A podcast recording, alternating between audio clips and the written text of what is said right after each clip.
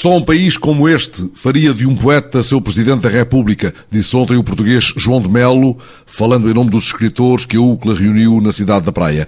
E João de Melo falou ainda de Cursino Fortes, homenageado neste encontro de escritores de língua portuguesa e que conheceu diplomata em Lisboa.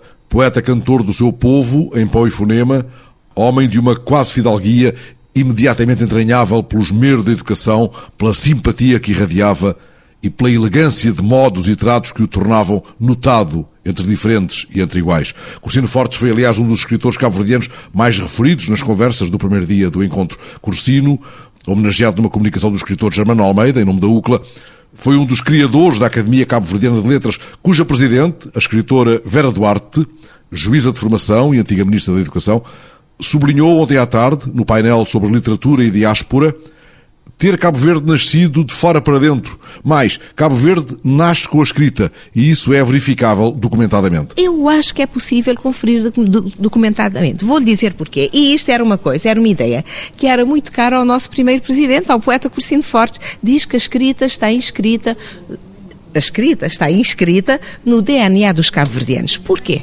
Porque Cabo Verde nasce com a escrita. Quando chegam os navegadores chamando dele rei de Portugal e que chegam a Cabo Verde, eles fazem a primeira carta que é a notícia da chamente nós temos, quer dizer, não é um povo que esteja aqui uh, a viver em uma determinada altura, chegam, por exemplo, os colonizadores e desenvolve-se uma relação. Não, a primeira coisa vem a notícia da chamente. A notícia chega antes do povoamento e há duas cartas régias e há aquele mulato a que se refere a Água Lusa na Rainha Ginga, um tal Cristóvão da Costa. Tal Cristóvão da Costa que eu estou apaixonadíssima por este senhor, que é um senhor que em 1400, 1525 nasce nas ilhas de Cabo Verde e eu já tenho o Tratado em Louvor das Mulheres, eu sou uma mulher que luta pela emancipação da mulher, e imagino quando eu soube que havia um fulano, que é um cabo-verdiano, um nascido nestas ilhas, era um português, obviamente, nessa altura, até 74 éramos, até 75 éramos portugueses, não é?